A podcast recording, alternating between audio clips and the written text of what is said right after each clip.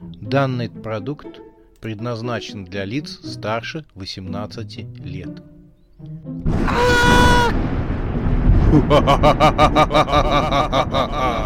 Пощекочи, нервишки. Напугай меня до смерти, пожалуйста. Глава шестая. Ужасная Сюзанна.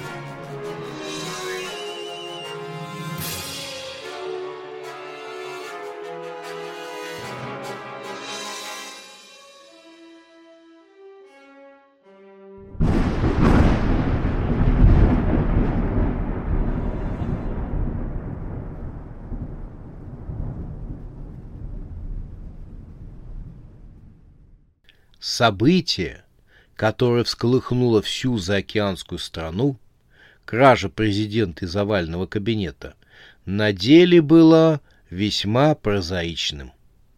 Во время очередного совещания, посвященное тому, как по-прежнему обманывать весь мир и держать в налоговой кабале несчастных американцев, произошло обидное недоразумение. Так сущий пустяк. Появились две пожилые дамы, они по фотографиям вычислили президента, закатали его в ковер, а затем исчезли. Вот так президент одной из очень напыщенных заокеанских стран оказался в доме самого несносного существа на свете, с которым лучше не иметь дела никому, даже президенту из овального кабинета. Сам президент был пожилым, но еще не старым человеком, который мало понимал, что происходит вокруг, поэтому как только он появился в доме Сюзанны, он продолжил свою речь, которую для него заготовил креативный директор, о том, что надлежит как можно скорее доставить человека, не имеющего страха, из подводной лаборатории на материк. Через пять минут активной бестолковой болтовни он наконец понял, что что-то не так. Либо за время его речи в овальном кабинете сделали ремонт, либо он просто не обращал должного внимания на окружающую обстановку, а тут прозрел. Тяжелая портьера колыхнулась, и к нему вышло некое странное существо — не зная почему, но президент почувствовал, как у него льдом начал покрываться позвоночник. И это понятно, потому что не каждому из людей выпадает возможность увидеть ужасную Сюзанну. Президент США не оценил оказанную ему честь и грохнулся в обморок. Сюзанну нельзя было назвать некрасивой девушкой. В чем-то она была даже симпатичной, если бы не ее глаза и рот. Глаза у нее были черный-причерный, как самая черная могила или как черный омут глубоких колодцев. А зрачки, словно черные бусины бонита. Они блестели и иногда выдвигались из век, чтобы рассмотреть нечто любопытное получше — Губы у Сюзанны были тонкие, а рот длинный, и уголки его задирались вверх. Если бы Джокер из американских комиксов увидел бы ее, то признал бы в девушке свою родственницу, сестру или даже дочь. В остальном Сюзанна по своему виду производила впечатление умной, воспитанной молодой женщины в аккуратном платьице с узорчатым воротничком ее черные, как смоль, волосы густыми локонами опускались на плечи. Когда две бабульки откачали президента США, то он с удивлением стал рассматривать комнату, в которой он находился, и странную девушку перед собой.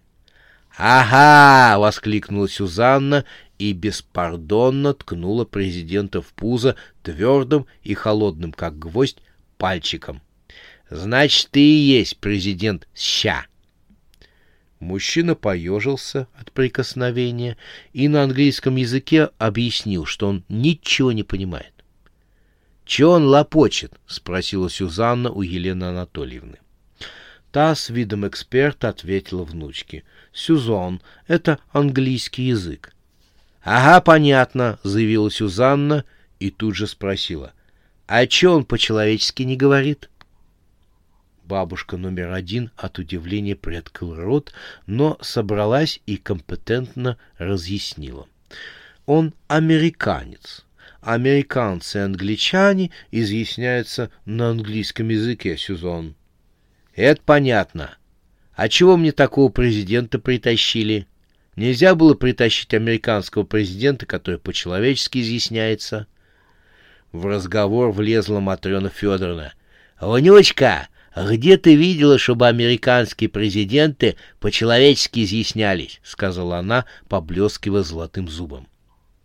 Сюзанна нахмурила бровки и вспомнила, что из всех виденных ею президентов США привезенный мужик — это первый президент, которого она видела вообще. Поэтому честно сказала «Не видела». Матрена Федоровна утвердительно кивнула головой. «Вот и никто не видел», — заявила она. Сюзанна пожала плечами.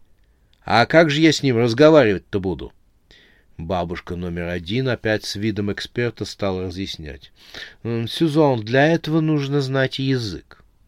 «А ты-то знаешь?» Елена Анатольевна с видом знатока поправила пенсне и произнесла. «Знаю один, изучала в молодости, французский». Сюзанна ударила себя кулачками по бедрам. «И чего тебя угораздило учить французский?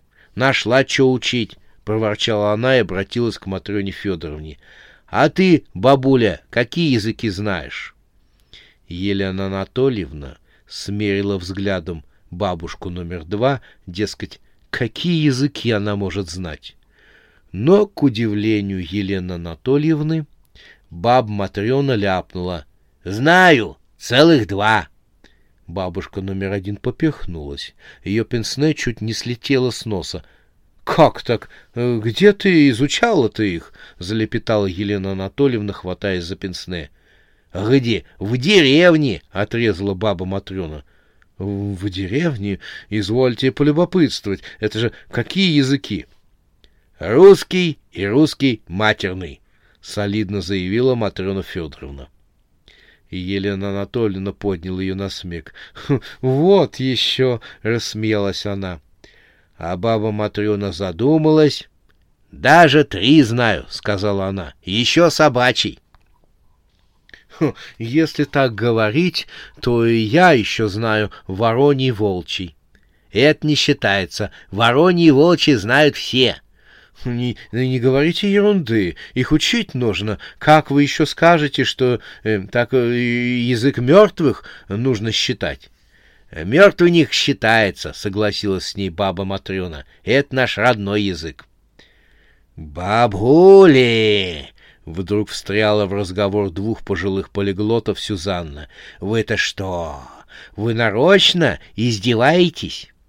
Бабушки опомнились и залебезили возле внучки. «Ну что вы, Сюзанночка? Нет, конечно!» — хором заговорили они. Сюзанна подбоченилась. «Вот то-то!» — сказала она. Затем смерила взглядом президента США. Вид у него был сконфуженный. «Так, если из вас никто не знает языка, то сделайте, чтобы он заговорил по-человечески». «По-человечески?» — переспросила Елена Анатольевна. «Ну да, по-человечески». «Это как?» — переспросила бабушка номер один. «По-русски, разумеется», — не выдержала Сюзанна. Вы что, еще какой-то знаете? — Да, — заявила баба Матрена, — русский матерный, псиный, волчий, вороний, язык мертвых. — Нет, по-русски, пускай говорит по-русски. Елена Анатольевна засомневалась. Но, Сюзон, как же президент США, удобно ли, что президент э, США говорил по-русски? «Мне удобно», — отрезала Сюзанна. «И да», — заметила она, — «пусть он свой этот язык забудет, а то вдруг перейдет на него». Но Сюзон пыталась протестовать Елена Анатольевна, но баба Матрена не дала ей сказать. — Как скажешь, внучка, — сказала баба Матрена, Она стащила с книжной полки толстенную книжицу, произнесла магическое заклинание и шандарахнула ею президента по башке. У того даже колени подогнулись. «Немного больно, однако», — прошепелявил он и сам обалдел от сказанных слов. «Моя, однако, в тундру идти, шибко сильно домой хочется». Елена Анатольевна покатилась со смеху, а Сюзанна сдвинула свои брови. — Матрена Федоровна, это что за чукотский юмор? — спросила она свою бабку. Та в замешательстве посмотрела на книгу. — Все вроде в порядке, русский язык, — сказала она, и тут хлопнула себя по лбу ладонью. — Поняла. Я, кажется, поняла. Это ж чукотское издание русского языка. Она повернула книгу. Ну да, чукотское издательство. Вот написано. Отпечатано в Яранге номер четыре. Сюзанна поморщилась. «Ладно», — сказала она, — «поговорим с ним, выясним, кто накачивает мир страхом. Никому не позволено этого делать, кроме меня». Но разговора не получилось. Сюзанне хватило на пять минут так называемого разговора, и она вновь призвала бабулик. «Так, бабули, возвращайте-ка этого кадра обратно туда, откуда взяли. А то в присутствии этого оленевода я чувствую себя простодушной чукотской девушкой. Уносите-ка его быстро!» Ведьмы схватили лопотающего с чукотским акцентом президента страны за океаном и утащили прочь. Трудно даже представить суматоху, которая поднялась в Белом доме, когда посреди совещания пропал президент. Пропал прямо из овального кабинета, на глазах у всей своей свиты. Просто-напросто возникли две какие-то пожилые дамы, дали ему по голове метелкой, закатали в ковер и на глазах у самой супер-пупер службы безопасности исчезли. Пресс-секретарь была в панике. Она и так была женщина с психическими отклонениями, а теперь просто стала носиться вокруг Белого дома с криками о том, что идут русские. Никто не мог ее остановить, кроме службы отлова собак. При этом она укусила ветеринара, поэтому была посажена в клетку, которую поставили в овальном кабинете на стол. Началось совещание, присутствие пресс-секретаря было обязательно. Собралось большое количество серьезных людей, которые тут же начали что-то серьезно обсуждать, но все обсуждения сводились к одному — стоит ли запускать в сторону русских атомные ракеты или стоит повременить и сначала выступить с каким-нибудь опровержением. Опровержение чего они и сами-то не знали, просто так привыкли все опровергать, поэтому и пункт по опровержению был тоже включен в повестку дня. Прошла информация о том, что русские направили к берегам Америки подводную лодку, затребовали фото со спутников, на деле подводная лодка оказалась обычной лодкой, в которой сидели три косматых медведя. Тут же возникла дискуссия о том, десант это или просто гастроли цирка. В разгар обсуждения явился вездесущий креативный директор со своей неизменной улыбкой из рекламы зубной пасты против кариеса. «Только что из космоса», — пояснил он, и, включившись в дискуссию, заявил, «Мы принимаем решение». «Какое?» — спросили его все. «Самое нужное», — был дерзкий ответ. «И какое именно-то?» «Самое правильное. И здесь главное не бояться, не бояться принять это решение, прямо подняться и принять его». «Но какое?» то, что является креативным и состоит из решений, ведущих к его принятию. И, ну, как его найти? Отбросить все сомнения, и решение само себя примет, но только вам принадлежит ведущая роль ЛПР, лица, принимающего решение.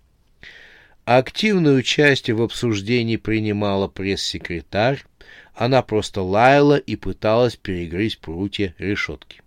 Самое интересное, что повестка совещания о том, когда посылать ракеты, нисколько не изменилась с появлением президента США.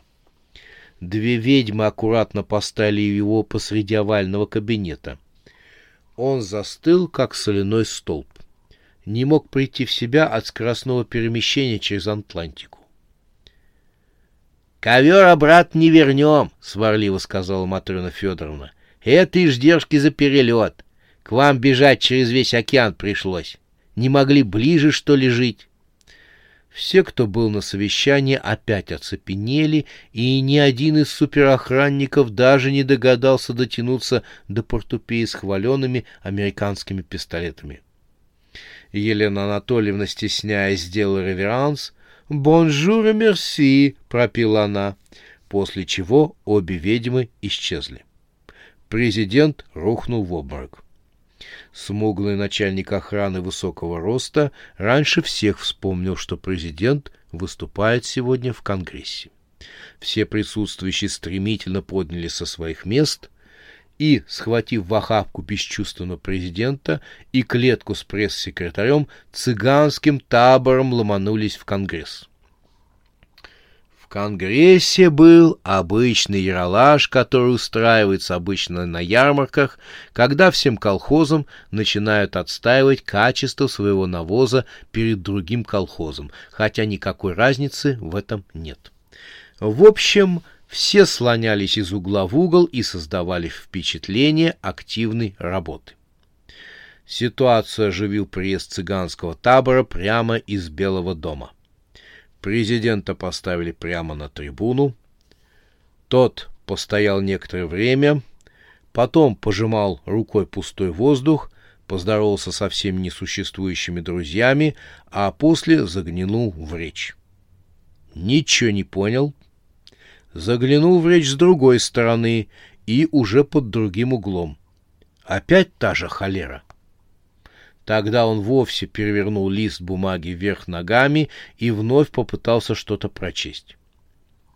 Из-за его спины возник улыбающийся креативный директор. Он взял из рук президента листок с речью и вернул ему правильное положение, а затем опять исчез. Президенту надоело разбираться в непонятных для него письменах, поэтому он выкинул листок с трибуны и провозгласил. Моя, однако, ничего не понимает. Однако ни лыж, ни оленей, а когда геологи огненную воду привезут, тоже, однако, непонятно. Сенаторы вздрогнули. Президент США с трибуны Сената говорит по-русски с чукотским акцентом. Это скандал, импичмент. Но рядом появился вездесущий креативный директор, он поставил рядом с трибуной ошарашенного от своих же собственных слов президента клетку с пресс-секретарем. После ее получасового лая измученные сенаторы потребовали объяснений. Опять вперед выступил креативный директор. Нужно больше субсидий на производство оружия, нужно больше вкладывать в пропаганду страха, и... А то даже наш президент заговорил на русском языке. Поднялись гвалт и сутолка, несколько сенаторов, не сошедших в некоторых политических вопросах, скинули пиджаки и сцепились. Но сердца у них были старые, поэтому они падали в обнимку здесь же на пол. Санитары ходили с совковой лопатой, которые сгребали упавших на пол и закидывали на носилки. Там уже скопился приличный многослойный гамбургер с тел сенаторов.